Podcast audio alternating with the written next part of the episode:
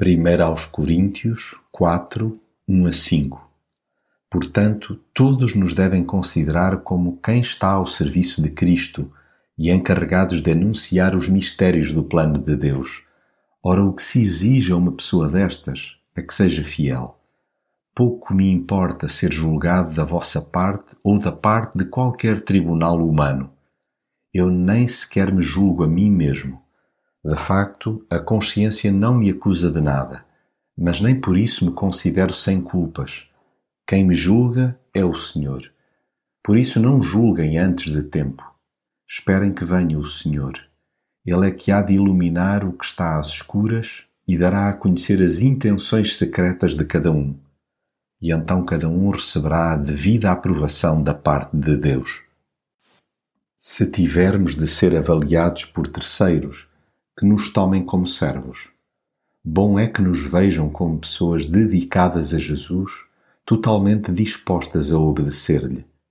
Estejamos prontos para agir em favor dos seus interesses, relegando a vontade pessoal para plano secundaríssimo. Rememos de forma concertada com o pulsar do coração de Jesus. Busquemos agradar-lhe, trabalhando com zelo e excelência Sejamos bons administradores do seu ensino, mantendo-nos fiéis em qualquer circunstância. Se há rasto que devemos deixar por onde passemos, é a lealdade a Cristo.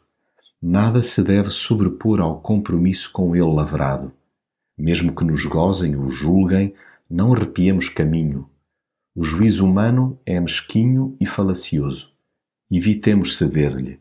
Não nos deixemos amedrontar pelo que pensam de nós resistamos à tentação de cair no logro da tirania da opinião pública. Importe-nos, sobretudo, o aceno favorável do Mestre. O resto é paisagem e, por sinal, pouco atrativa. Lembremos sempre que quem nos julga é o Senhor. Sim, no momento que entender apropriado, revelará os desígnios dos corações e então cada um receberá de Deus o louvor. Esqueçamos os louros terrenos e procuremos, mas é, o seu aval.